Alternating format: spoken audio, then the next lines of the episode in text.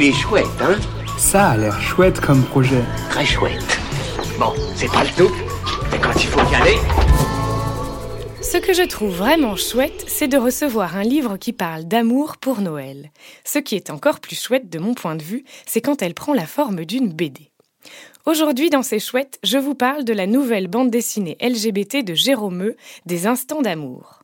C'est l'histoire de l'alter ego du dessinateur, un personnage touchant et optimiste, avec ses qualités et ses défauts.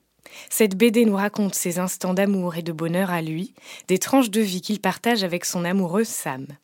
Jérôme nous offre un regard sincère, sensible et espiègle sur sa propre vie et sur le monde qui l'entoure, entre romantisme, enthousiasme, maladresse, questionnement et tendresse. C'est aussi le témoignage important d'un garçon lambda à qui on peut tous s'identifier, un petit gars qui vit son homosexualité au quotidien. Pour offrir une BD qui nous prouve que ce sont les petits instants qui font une grande histoire d'amour, rendez-vous sur la campagne Ulule des instants d'amour avant le 17 décembre. Il est chouette, hein? Il est très chouette ce projet, oui.